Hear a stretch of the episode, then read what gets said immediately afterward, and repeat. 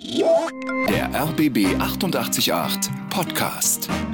Die Experten.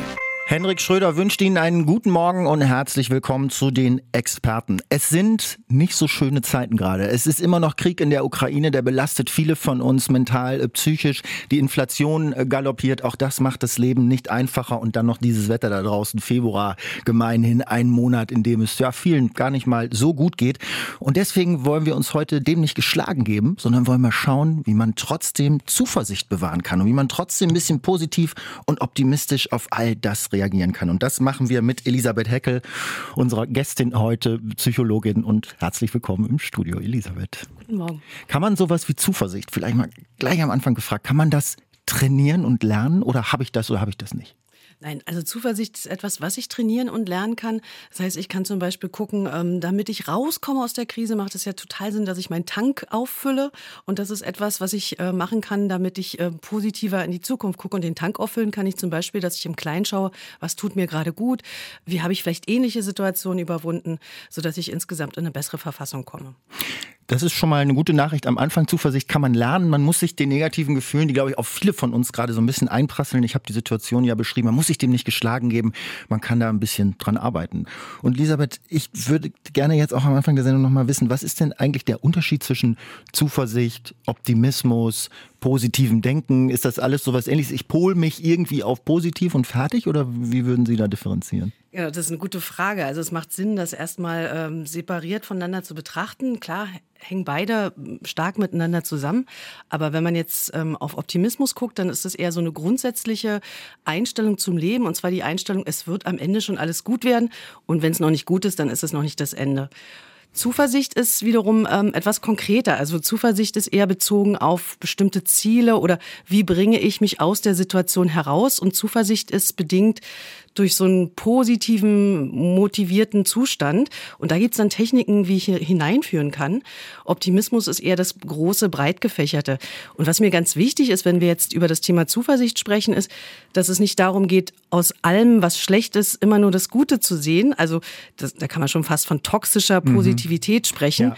So ist es definitiv nicht gemeint, sondern es geht darum, wie ich mit den Schwierigkeiten, die es im Leben gibt, besser umgehen kann. Und ich kann definitiv auch mit schwierigen Situationen besser umgehen, wenn ich sie annehme zum einen, aber auch wenn ich mich selber in eine positive Grundstimmung, Grundverfassung ja. bringe, weil dann bin ich nämlich wieder handlungsfähig. Okay, also das beruhigt mich total, dass Sie das so sagen, weil ehrlich gesagt, mich stört das ein bisschen an dieser Resilienzdebatte oder dass man immer alles positiv sehen soll und alles äh, so, so positiv framen soll, wo ich dann denke, nee, ähm, man muss schon auch anerkennen, dass manche Sachen wirklich schlimm sind und doof sind und, und man darf nur nicht so darin verharren, ne? Das ist es. Oder? Absolut, genau darum geht es. Es geht nicht darum, setz dir die rosarote Brille auf und erkenne sofort in jeder Krise die Chance. Das wäre ja dieses ähm, absolute gute, äh, positive Denken, mhm. sondern es geht darum, Tatsache auch das anzuerkennen. Es gibt Situationen im Leben, Phasen, wo es wirklich nicht gut läuft. Und das auszuhalten, ist dann auch schon ein Beitrag in Richtung Zuversicht und das auch anzuerkennen. Und erst wenn ich wieder zu Kraft gekommen bin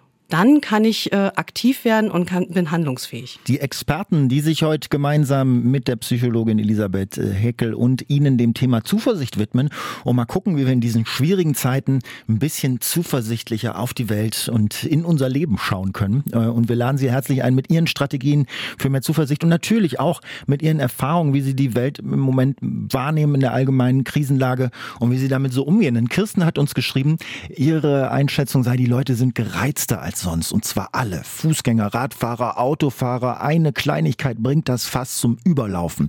Manchmal, schreibt Kirsten, nehme ich mir vor, freundlich zu sein, aber spätestens in der Supermarktschlange bin ich wieder im Genervt-Modus. Einen konkreten Grund gibt es eigentlich nicht. Vermutung, die allgemeine Krisenlage hält uns in einer Art Daueranspannung. Was sagt Ihre Expertin? Ist jetzt sehr allgemein formuliert, Elisabeth, was sagt Ihre Expertin? Aber ich glaube, es geht ja darum, okay, Kirsten nimmt wahr, sie ist auch in einem dauergenervt Modus. Es reicht wenig, um sie zu nerven. Und eigentlich will sie gar nicht in diesem Gefühl so sein. Was, was tun? Absolut. Ich würde das äh, absolut teilen, was Kirsten sagt. Ich kann das jetzt auch aus meinem Arbeitsumfeld sagen. Da bin ich ja viel in Unternehmen, ähm, Firmen unterwegs, wo ich genau auch zu den Themen Resilienz, aber auch Selbstfürsorge, Zuversicht, äh, Trainings und Workshops durchführe. Und allein aufgrund äh, der Dauerpandemie-Lage, ähm, natürlich jetzt mit Blick in die Welt, Energiekrise, Krieg und so weiter, weiter, ist das eine super Belastung für unsere Psyche, die oftmals unbewusst abläuft. Das heißt, wir sind permanent mit negativen Nachrichten konfrontiert und das macht was mit uns. Wenn wir es auch vielleicht nicht bewusst wahrnehmen, ähm, ist es etwas, was uns quasi in diesen Überlebensmodus setzt. Also unser Gehirn kriegt ständig signalisiert, Achtung, hier ist äh, Gefahr im Gange, du musst dich in Sicherheit bringen. Und das ist eine Daueranspannung, Dauerstress und das führt dann irgendwann dazu, dass dieses berühmte Fass zum Überlaufen kommt, dass man sehr gereizt ist oder schnell explodiert.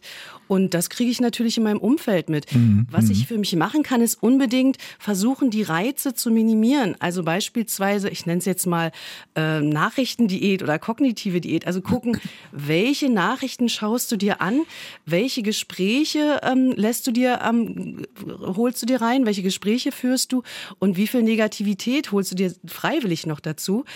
Denn ähm, eins muss man wissen, unsere Psyche ist so gestrickt, dass wir negativen Nachrichten die Vorfahrt geben. Das heißt, die erreichen uns eher und die haben einen nachhaltigeren ähm, Einfluss auf uns als positive Emotionen. Und ähm, wie gesagt, jede negative Nachricht triggert diesen Überlebensinstinkt. Und das kennt man ja. Ne? Also wenn wir im Stress sind, dann kennen wir Angriff oder ähm, Flucht. Und das sind beides keine guten Zustände, um konstruktiv durchs Leben zu gehen. Mhm. Okay, also das heißt, ähm, diesen negativen Reizen, denen man gesellschaftlich ausgesetzt ist, den kann man ja nicht äh, entkommen. Aber was Sie sagen ist, man kann zum Beispiel negative Nachrichten, die man konsumiert über Internet, Medien und so kann man so ein bisschen Unbedingt minimieren. also wir möchten ja nicht dazu aufrufen, sich nicht mehr zu informieren, aber man kann das Ganze auch auf ein, sage ich mal, kognitiv erträgliches Maß äh, Genau, man kann es begrenzen. Man muss nicht permanent die neuesten Nachrichten verfolgen. Die Krisen finden so oder so statt. Es reicht, wenn ich das äh, punktuell nur konsumiere und dass ich nicht auch in meiner Freizeit immer nur über diese Themen spreche. Also Pause von der Krise quasi, damit ich auftanken kann, damit ich meinen positiven Tank, wenn man das jetzt mal so nennen will, ähm, auffüllen erfüllen kann. Andrea hat uns geschrieben und sagt, ich habe zwar keine Zuversicht für das Große und Ganze und die Zukunft in Bezug auf die Krisen, Umwelt, Krieg, Wirtschaft, Flüchtlingsströme und so weiter. Die Geschichte zeigt, dass es zeigt, dass es immer bergauf und bergab gibt. Und wir sind nun mal gerade auf dem Weg des Letzteren. Ich habe beschlossen, für mich jeden Tag so gut zu leben, wie es gut tut, ohne dass ich andere damit negativ beeinflusse. Obwohl oder vielleicht auch, weil es mir psychisch nicht gut geht. Ich schaue Nachrichten, rege mich auch auf, bin traurig, wütend, lache, aber ich bin ehrlich ehrlich mit mir selbst. Ich kann alles nur für mich verändern und vielleicht bin ich bei manchem, was ich tue, auch ein Teil des Großen und Ganzen. Das schreibt Andrea. Das ist jetzt keine konkrete Frage, Elisabeth, an, an Sie drin, aber ähm, da sind eine Menge Sachen, wo Sie schon eifrig genickt haben und gesagt haben, ja, da ist, da ist viel Schönes dabei, wie man sagt. Ja, das ist ganz wundervoll, was die Andrea hier ähm, niederschreibt und damit ähm, beschreibt sie eigentlich schon, was ich tun kann. Ein ganz wesentlicher Punkt, den ich tun kann in solchen verrückten, krisen äh, Zeiten, ist Tatsache, den großen Unterschied zu machen zwischen dem, was ich beeinflussen kann und dem, was ich nicht beeinflussen kann. Und wenn ich diesen Unterschied für mich erkenne und auch mache, dann kann ich viel in Richtung Selbstfürsorge tun. Das heißt, bestimmte Sachen, was jetzt konkret in der Ukraine passiert, welche Entscheidungen die Politiker Politiker an ihren Tischen treffen, kann ich nicht direkt mhm. beeinflussen. Ich kann es indirekt beeinflussen, zum Beispiel über, äh, je nachdem, wo ich mein Kreuz mache bei der Wahl. Aber was ich immer beeinflussen kann, ist, wie ich mit diesen Umständen umgehe, wie ich mich positioniere, wie viel ich mir davon antue und anhöre. Das ist das, was wir davor gesagt haben. Ähm, wie viel schlechte Nachrichten ich mir am Stück rein äh, reinziehe, sage ich jetzt mal. Doomscrolling ist übrigens das Wort dafür, dass ich von einer schlechten Nachricht zur nächsten okay. springe. Das neue neuerdings Phänomen ist ähm, der beste Weg in ähm, ja in eine schlechte Negativität, also eine schlechte Emotion. Und das sollte ich genau nicht tun. Also mhm. Auszeit nehmen von schlechten Nachrichten, Auszeit Auszeit von der Krise und vielleicht auch bewusst gucken, äh, dass ich mich umschaue, was gibt es denn auch Gutes in meinem ja, Umfeld. Ja.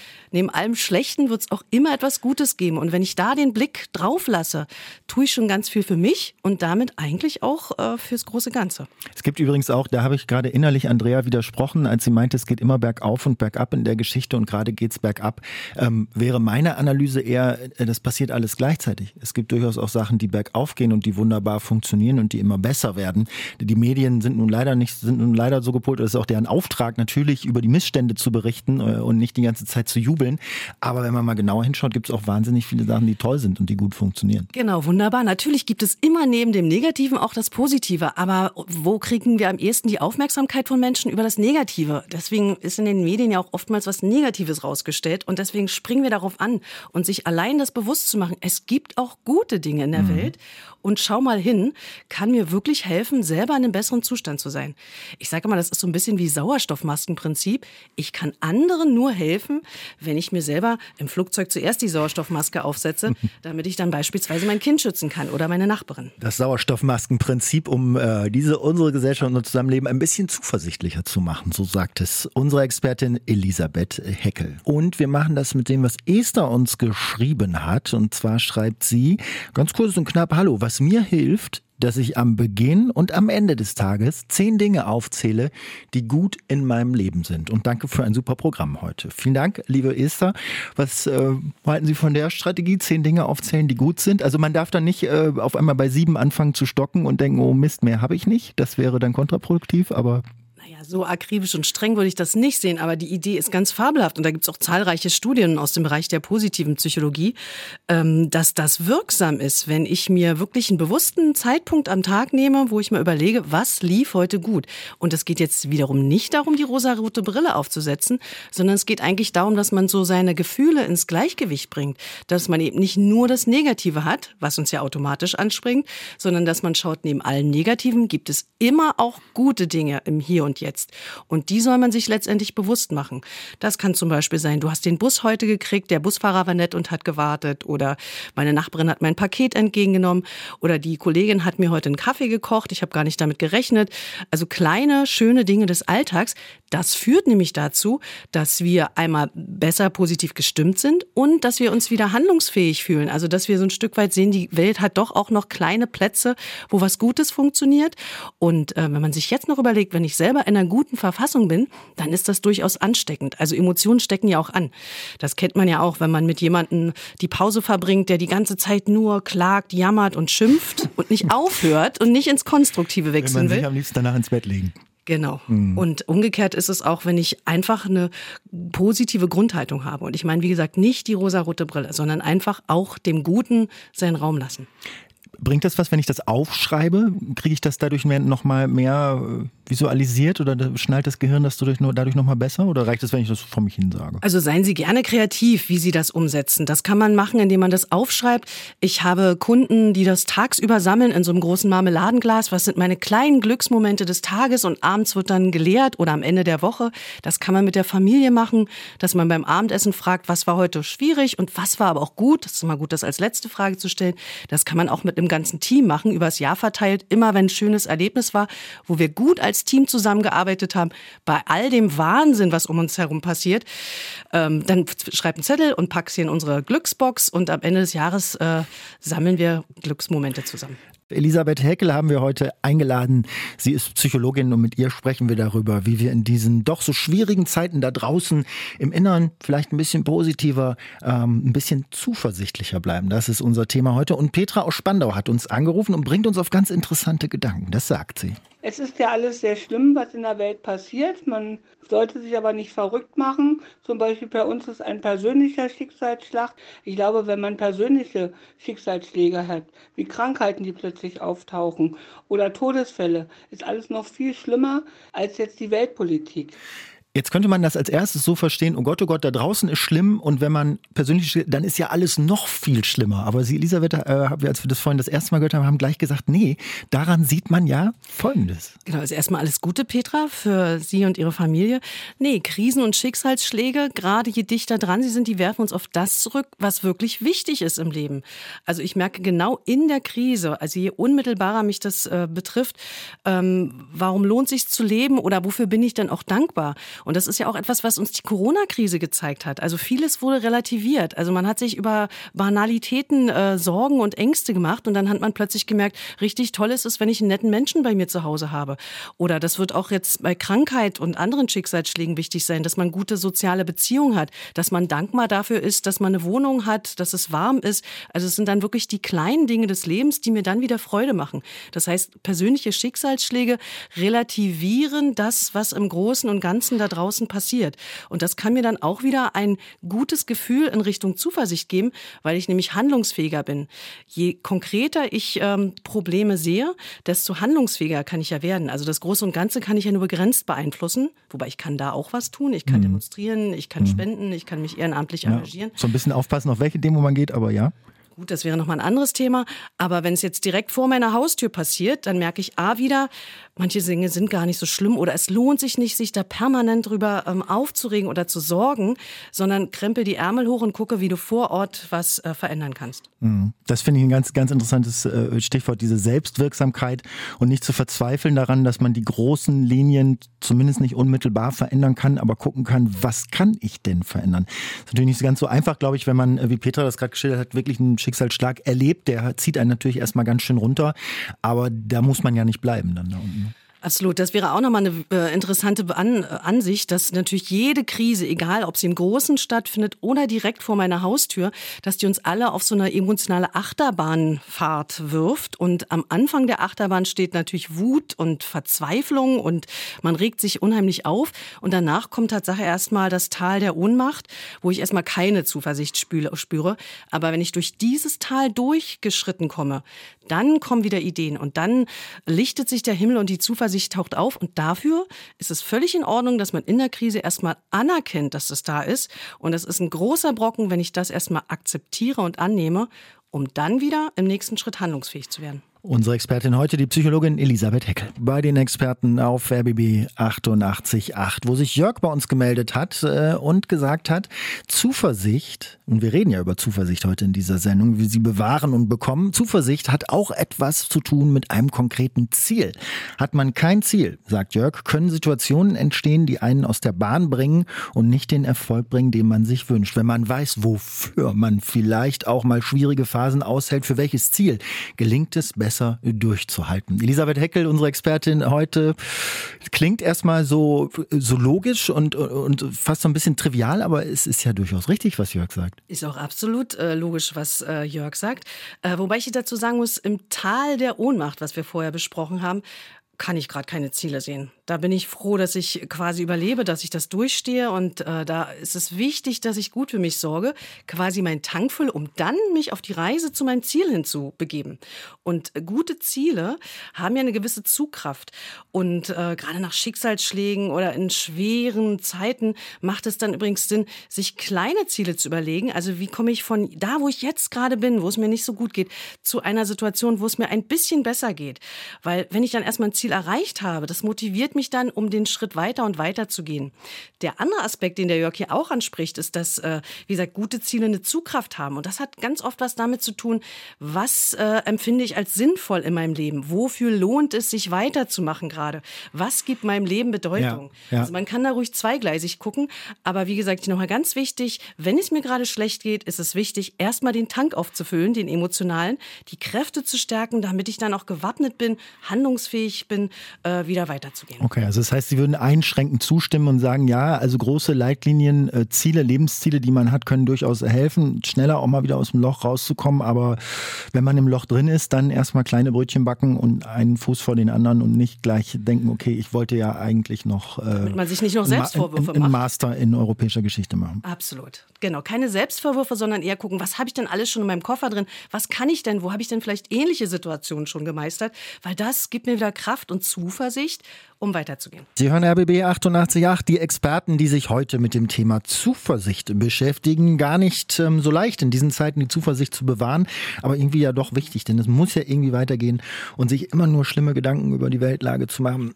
bringt es ja irgendwie auch nicht. Und André hat uns, ähm, wie wir äh, finden, äh, also Elisabeth Heckel, unsere Expertin heute und ich, finden eine ganz interessante Mail geschrieben ähm, und schreibt oder über den Chat geschrieben, ähm, ich nehme nicht nur bewusst die Nachrichten nur zweimal am Tag wahr, ich mache auch bewusst, was mir gut tut. Ich singe einmal in der Woche im Männerchor. Ich tanze mit meiner lieben Frau einmal die Woche Standard und Latein im Verein. Wir nehmen uns beide bewusste Auszeiten von allen äußeren Einflüssen und sitzen einfach mal zum Beispiel bei Baguette-Käse und einem Glas Rotwein, nicht die ganze Flasche, im Kerzenschein und genießen zusammen. Wir reden viel über das, was passiert und über das, was schön gelaufen ist. Und wenn uns mal persönlich eine Krise trifft, versuche ich auf die Metaebene zu gehen. Ist verdammt schwer, aber er versucht es und André schreibt, ich versuche mir dann das Ganze von außen anzuschauen und mit Abstand zu sehen. Ähm, Finde ich, also rührt mich irgendwie total, äh, Elisabeth, wie André das äh, schreibt, weil er richtig, sag ich mal, das Leben angenommen hat äh, und für sich ganz kluge Strategien entdeckt hat und gesagt hat, nee, es geht nicht darum, immer alles nur toll zu finden, sondern es geht darum zu gucken, was mache ich, dass ich dem Tag noch das Beste abtrotze sozusagen. Oder wie, wie lesen Sie es? Ja, es ist eigentlich ein Feuerwerk von Ideen. Es sprudelt hier von Positivität auch. Und äh, das Schöne daran ist, also alles würde ich jetzt hier bejahen, einen Haken hintermachen, wunderbar weitermachen. Das Tolle daran ist, dass das ansteckt, beziehungsweise dass man aufblüht. Also das meinte ich ja vorhin mit, das ist wie ein Muskeltraining. Also ich kann Zuversicht, Positivität ein Stück weit trainieren, ohne dass das andere weg ist. Ähm, und je stärker mein Muskel ist, desto besser bin ich gewappnet, wenn dann mal wieder schwierige Zeiten auf mich ähm, eintreffen, im Allgemeinen oder im, im Kleinen. Ähm, Brawn and Build Theory nennen das die Psychologen. Brawn and Bill? Brawn and Build mhm. Ist natürlich Englisch, weil die Forschung im Englisch, mhm. genau, also es baut sich auf.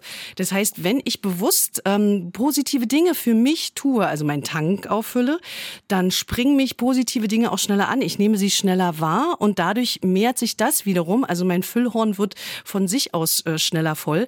Und wie gesagt, nochmal, es ist nicht die rosa-ritte Brille, aber wenn dann wieder was passiert, irgendeine negative Nachricht auf mich einprasselt, dann habe ich mir so eine Art Luftkissen erarbeitet, auf das ich falle. Ich falle dann nicht mehr so tief und ich schaffe es schneller wieder aufzustehen. Das ist auch so ein bisschen der Gedanke von Resilienz. Das ist ja dieses Stehaufmännchen. Mhm. mhm. Das Leben bereitet Schicksalsschläge für uns vor. Es ist ein Berg- und Talfahrt.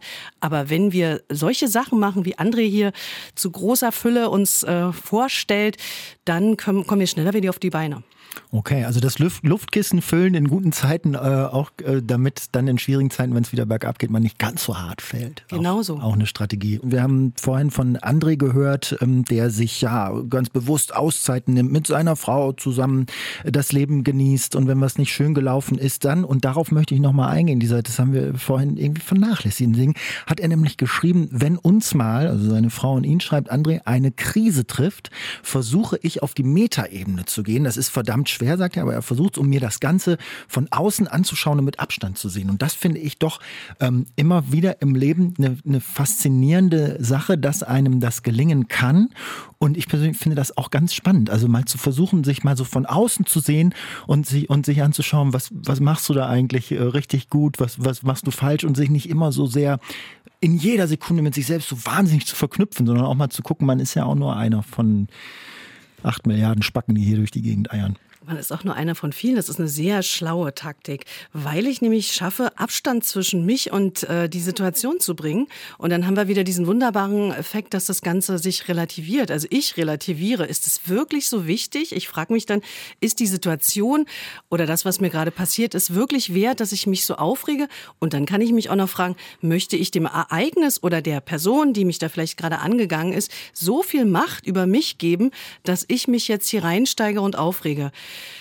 Natürlich ist es total schwer, wenn ich wirklich in einer Wut bin, äh, wenn ich in einer starken Emotionalität bin, dann gleich den Verstand anzuzeigen, denn unser Körper hat das so schlauerweise eingerichtet, wenn wir Stress haben, dann äh, müssen wir unsere Beine in die Hand nehmen und loslaufen. Also die Emotionen übernehmen die Handlung und der Verstand wird äh, in Autopilotmodus geschaltet. Ähm, das ist insofern wichtig, wir mhm. können da nicht unbedingt die schlauesten Entscheidungen treffen. Deswegen ist es wichtig, die Emotionen runterzukühlen und das kriege ich auch hin, indem ich auf dieser Metaebene gehe, mhm. dass ich beispielsweise also Metaebene ist Verstand. Also, Metaebene ist Verstand und vor allem hat es den Effekt, dass ich Abstand zwischen mich und die Situation bringe. Mhm. Da kann ich zum einen mich wirklich gedanklich nach oben auf den Berg setzen und runter gucken, was passiert denn da gerade, was mache ich denn da gerade, wie verrückt ist das denn? Ähm, ich kann aber auch äh, bewusst rausgehen, einmal durchatmen, ich kann eine andere Person fragen, wie siehst du das denn, wie schätzt du das ein? Ich kann mich aber auch in die Metaebene bringen, indem ich äh, mich auf eine Zeitreise begebe, gedanklich, dass ich mir überlege, was wirst du denn in einem Jahr darüber denken? Oder welche Bedeutung hat diese Krise gerade für dein Leben, wenn du beispielsweise mit 80 Jahren auf der Parkbank sitzt und dann mal reflektierst, was ist mir bis hierhin passiert und was war so wirklich wichtig und was war auch vielleicht schön in meinem Leben? Die Experten auf RBB 888 mit unserer Expertin, der Psychologin Elisabeth Heckel. Unser Thema ist heute Zuversicht, wie wir zuversichtlich bleiben, zuversichtlich werden in diesen schwierigen Zeiten. Und natürlich äh, hören wir auch gerne Ihre Strategien und Ihre Überlegungen Gedanken zu dem Thema. So jetzt die von Frank aus Tempelhof, der am Telefon ist. Hallo Frank. Ja, hallo. Frank, Sie haben ja also eine, eine Theorie mitgebracht, sozusagen aus der Finanzwirtschaft, wenn ich es richtig verstanden habe, wie wir unser Gehirn ja so ein bisschen manipulieren, überlisten können, um eben mehr Zuversicht und ein bisschen positive Gedanken zu haben. Habe ich das richtig verstanden? Ja, ungefähr so. Also ich habe mal gehört, dass das Gehirn nicht so linear denkt, wie wir immer so uns das vorstellen, sondern eher so in einfachen Blöcken, plus eins, plus zwei, minus ja. eins, minus zwei. Okay. Will, will heißen, wenn man im Lotto gewinnt, äh, ob man eine Million, zwei Millionen oder vier Millionen gewinnt, das macht einen dann nicht doppelt oder viermal so glücklich wie die eine Million, sondern einfach nur glücklich. Im Sinne des Gehirns eine plus zwei. Okay. Und die Überlegung, was es mit dieser Zuversicht, äh, über die wir sprechen, zu tun hat, ist folgende. Solche großen Dinge wie zwei Millionen Lottogewinn tauchen äußerst selten auf. Aber es gibt Dinge, die einen Plus 1 ergeben und die tauchen vielleicht häufiger aus, auf. Also das also, heißt, wenn ich das mal übersetzen darf, äh, wir sollten nicht darauf warten, uns darauf konzentrieren, dass uns das ganz große Glück passiert, weil das nur selten im Leben ist, sondern wenn wir uns auf die kleinen, schönen Sachen konzentrieren, macht das mit unserem Gehirn im Prinzip das Gleiche? Verstehe ich Sie richtig? Genau. Stellen Sie sich mal vor, morgens ähm, gibt der Chef Ihnen eine Gehaltserhöhung von 1000 Euro im Monat. Ja, beim RBB jetzt selten, aber. Ah, okay. Äh, am Nachmittag äh, besiegen Sie Ihren schärfsten Konkurrenten auf dem Tennisplatz und dann am Abend macht Ihnen Ihr Partner, Ihre Partnerin eine fantastische, äh, einen Heiratsantrag. Ja. Ja, toll, ne? Freut man sich gibt dreimal eine plus zwei im Gesicht des Gehirns. Verstehe. Aber wie oft passiert denn das? Ja, verstehe, worauf Sie hinaus wollen. Selten bis äh, gar nicht aber morgens einen schönen Kaffee, am Nachmittag ein äh, Lächeln von der Kollegin und am Abend hält der Busfahrer noch an und nimmt sie mit und fährt nicht einfach weg. Das gibt dreimal eine Plus eins.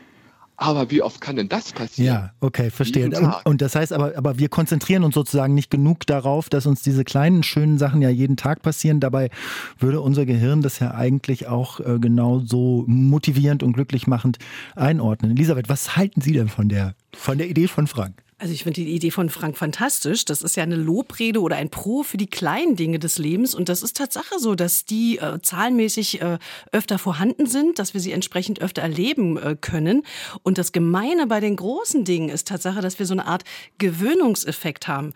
Wir Menschen haben die große Gabe, uns an Lebensumstände anzupassen, also auch äh, uns an einen Lottogewinn beispielsweise gewöhnen. Und da gibt es Tatsache Studien darüber, dass nach ungefähr einem Jahr dieses, wir reden jetzt von Millionen Lottogewinn, dass dieser Glücksmoment, äh, dieses Glückserleben nach spätestens einem Jahr verpufft ist. Und dann regen sich Lottomillionäre genauso über die kleinen und großen Dinge des Lebens auf. Das heißt, äh, um in diesen guten Glückszustand zu kommen, wie der Frank jetzt sagt, diese plus zwei oder plus eins zu erreichen, also einfach die Positivität zu erreichen, ähm, ist es viel effektiver, wenn ich mir die kleinen Dinge sammle. Und vergessen wir nicht, wenn ich einen äh, Heiratsantrag gehabt habe, was soll denn danach kommen? Also insofern äh, wird die Messlatte so hochgelegt, dass so eine Enttäuschung quasi vor vorprogrammiertes. Also nichts gegen Heiratsanträge, wenn Sie hm. heute wollten, unbedingt loslegen. Aber wichtig ist doch hier wirklich die Nachricht, seien Sie dankbar und glücklich über die kleinen Momente im Leben. Und dafür muss man einfach nur die Augen aufsperren. Frank, vielen Dank für die Plus 1 Plus 2 Theorie. Werde ich mir mal merken. Sehr gerne. Elisabeth Heckel ist Psychologin, unsere Expertin heute. Und mit ihr gemeinsam besprechen wir natürlich auch das, was Sie uns äh, schreiben an Gedanken, Ideen, wenn es um unser heutiges Thema Zuversicht geht und wie man sie sich bewahrt und wie man sie wiederbekommt in diesen äh, schwierigen Zeiten. Und Manu hat uns geschrieben. Manu schreibt über unseren Chat rbb888.de. Ich bin momentan von allem genervt. Nachrichten, Arbeit, Kollegen, Freunde, Bekannte und merke, dass ich immer aggressiver werde und sehr schnell an die Decke gehe. Bin normal nicht so ein Typ. Ich überlege, mich aus allem mal einige Zeit rauszunehmen. Seine oder ihre Frage, macht dies Sinn oder kommt dann nach einer Auszeit alles wieder zurück? Gruß Manu. Das ist eine gute Frage, weil es, glaube ich, fast jeden oder fast jede äh, betrifft. Äh, wie haben wir einfach dieses Phänomen Mental Overload nennt man das auch. Es ist too much, es ist zu viel, was ich an Informationen und Reizen heutzutage aufnehmen muss, ob gute oder schlechte Reize. Ich hatte ja vorhin was über die Stressreaktion ähm, erzählt, dass wir ne, Angriff oder Flucht, das ist ein Mechanismus, den unser Körper seit 20.000 Jahren kennt und genauso ist es mit der Funktionalität unseres Gehirns. Unser Gehirn hat eine begrenzte Aufmerksamkeit Aufnahmekapazität und äh, um die gut zu nutzen, ist unser Gehirn den ganzen Tag damit beschäftigt, die Informationen, die von außen auf uns eindringen, die Reize und Informationen zu filtern. Das heißt, unser Gehirn ist in einem Höchstleistungssportmodus und ist dann irgendwann erschöpft. Es mhm. geht dann einfach nicht mehr. Das wäre dann dieser Mental Overload. Nachrichten, Informationen, To-Dos, Aufgaben, darum kümmern, Sorgen und so weiter. Und irgendwann sagt das Gehirn, jetzt kann ich nicht mehr. Es hat dann so einen roten Knopf, der wird dann irgendwann irgendwann gedrückt. Der ist individuell unterschiedlich äh, weit oder äh, dichter dran. Und das äußert sich dann, also erste Warnsignale dafür, dass das Gehirn oder der Körper den roten Knopf, den Ausknopf drückt, ist Gereiztheit, Schlafstörung, dass ich meine Freunde, die eigentlich eine Quelle der Kraft sind, als Störfaktor begreife, Verstehe. das ja. absage. Das heißt erstmal wunderbar, dass die Manu das bei sich merkt. Das ist immer der erste Schritt. Ansonsten, wenn ich dauerhaft über meine Grenzen gehe, kann ich in dieses Burnout auch hineinrutschen, mhm. dann ist der rote Knopf gedrückt. Und da ist es total heilsam, eine Auszeit zu nehmen. Also wirklich Aber runterzukommen. Wenn, wenn, ich da einmal reingrätschen darf, weil wenn ich Sie richtig verstehe und das erste Anzeichen dafür sind, dass alles ein bisschen zu viel ist, Mental Overload und so weiter, wäre es da dann nicht eigentlich sinnvoller, sich langfristige Strategien zu überlegen, wie man das runterfahren kann? Denn dann stimmt ja diese These oder die Frage, naja, Auszeit wird das natürlich erstmal helfen, aber wenn man danach in genau die gleichen Umstände wieder reingeht, wird es ja wieder passieren. Absolut. Das heißt, der erste Schritt ist merken, zweiter schaffen, verschaffen Sie sich eine Pause. Kommen Sie runter, füllen Sie Ihren Tank wieder auf, Ihre Energiequellen. Und dann sollte der dritte Schritt sein, sich zu überlegen, wie kann ich mir hier mein Luftpolster aufbauen? Wie kann ich mich wappnen im Umgang mit dem, was da draußen ja weiterhin ist? Und da kann man auch sowas wie eine Art Frühwarnsystem etablieren. Klingt jetzt vielleicht spannend, aber dass ich zwischendurch immer mal frage, geht's dir jetzt gut mit der Belastung, die du gerade erlebst? Oder solltest du hier vielleicht Grenzen setzen, Nein sagen? Sagen, Nachrichten nur begrenzt konsumieren, das, was wir jetzt hier auch im Laufe der Sendung besprochen haben. Natürlich rüsten für die Zukunft. Wir reden über Zuversicht mit unserer Expertin, mit der Psychologin Elisabeth Heckel. Und wir haben über eine Sache noch nicht geredet, ich habe es vorhin schon kurz angesprochen, nämlich über Zuversicht und Angst. Und weil ich mir überlegt hatte, sind das eigentlich zwei Sachen, die sich entgegenstehen? Also je mehr Angst ich habe, desto weniger zuversichtlich bin ich und umgekehrt, weil ich ja immer denke, es ergibt keinen Sinn, Dinge wegzudrängen oder oder oder wegzuschließen, die aber da sind und jeder von uns hat Ängste und die haben ja auch ihre Berechtigung. Ne? Also wissen, wissen Sie, was ich meine? Also ist, steht sich das gegenüber? Muss ich an meinen Ängsten arbeiten, um zuversichtlicher zu werden? Das steht definitiv in einem Spannungsfeld und äh, es ist auch ein wichtiges Thema, weil die Angst an sich ist übrigens nichts Schlimmes, weil das ist ein Alarmsignal. Wir äh, erleben da eine Bedrohung. Das heißt, der Körper oder der Geist, also wir müssen ähm, aktiv werden und die Angst lenkt letztendlich unsere Aufmerksamkeit. Achtung, da ist was, pass auf, äh, sieh dich vor. Die hohe Kunst ist jetzt allerdings, dass ich mich nicht von der Angst überrollen lasse, sondern, und jetzt kommt wieder die Zuversicht ins Spiel, dass ich handlungsfähig bleibe, damit ich der Angst etwas entgegensetzen kann.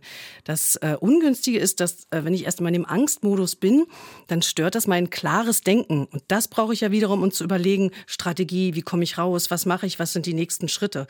Und auch Ohnmacht und Hilflosigkeit, das sind ja alles Gefühle, die wir in der Krise oder in der Angst erleben, verstärken dieses Angsterleben. Deswegen wäre es hier wichtig, sie erstmal anzunehmen. Und mhm. es ist total in Ordnung, dass wir sie haben. Mhm. Anzunehmen und dann auch zu gucken, in der Regel ist das so, dass wir nicht nur von Angst erfüllt sind, sondern dass wir neben der Angst auch noch andere Emotionen haben. Das kann zum Beispiel eine Neugier sein, eine gewisse Wachheit, eine Aufregung. Das allein kann schon entschleunigen und der Angst die Kraft wegnehmen. Und im nächsten Schritt ist es hilfreich, der Angst mal ins Gesicht zu schauen. Wovor konkret hast du denn Angst? Denn je konkreter das ist, was, was, mich, äh, was, was mich fürchten lehrt, desto besser kann ich damit umgehen. Ansonsten wird die Angst immer größer, wie der, der Geist, der aus der Flasche kommt ja. und den ich dann ja. nicht wieder reingestopft kriege. Und um dann wieder in Richtung Zuversicht zu gehen, ist es eben wichtig, sich überlegen zu können, was kann ich der Angst entgegensetzen? Was habe ich in meinem Koffer drin an Stärken, an Fähigkeiten, an positiven Erfahrungen und auch an Unterstützungsmöglichkeiten? Wer kann mir vielleicht helfen, wenn ich selber das und das nicht kann? Und das bringt mich dann wieder in Richtung Zuversicht. Ich sehe ein Licht am Ende des Tunnels und das Licht äh, motiviert mich wiederum loszulaufen. Und das ist dann Zuversicht. Also man muss nicht alle seine Ängste ausklammern, um Zuversicht äh, zu spüren. Nein, die so gehören sagen. ja mit dazu. Und das waren die Experten für heute. Auf RBB 88.8 knapp drei Stunden haben wir darüber gesprochen, wie wir zuversichtlich bleiben in diesen schwierigen Zeiten, wie wir zuversichtlich werden können. Ganz herzlichen Dank an unsere Expertin, die Psychologin Elisabeth Heckel, die für uns und Sie im Studio war all die Zeit. Elisabeth, ich würde am Ende, glaube ich, gerne meine ganz private Frage stellen, nämlich was macht Sie eigentlich zuversichtlich in Ihrem Leben, neben all den Theorien und den, den klugen Gedanken? Ja, schöne Frage. Also ich sage mir immer, es geht ja nicht darum, was ich vom Leben erwarte und mir wünsche und warum ich enttäuscht bin, dass das Leben mir jetzt gerade so einen Brocken vor die Nase äh, setzt, sondern es geht ja letztendlich darum, wie ich als einzelner Mensch mit dem umgehe, was das Leben mir mitbringt. Denn das Leben ist eben kein Wunschkonzert, sondern wir erleben Höhen und Tiefen und es geht darum, das Beste draus zu machen. Und äh, wenn das eine Tal durchschritten ist, kommt ein Hoch und danach kommt wieder ein Tief. Ich finde, das hat ein bisschen was auch mit Demut zu tun. Also es ist zutiefst menschlich, dass wir Krisen in unserem Leben erleben und wir haben es dann aber in der Hand, dass wir diese Krisen auch durchschreiten können. Und da ist es ähm, sehr hilfreich, mal nach links und rechts zu gucken und zu sehen, dass es anderen Menschen absolut ähnlich geht. Und ich setze da auch sehr auf das Thema, ja, Gemeinschaftlichkeit, dass man sich gegenseitig stützt und äh, das gibt auch Kraft und Zuversicht. Das klingt sehr schön. Vielen Dank, dass Sie heute da waren. Bis bald. Ciao. Das war der RBB 888 Podcast, die Experten.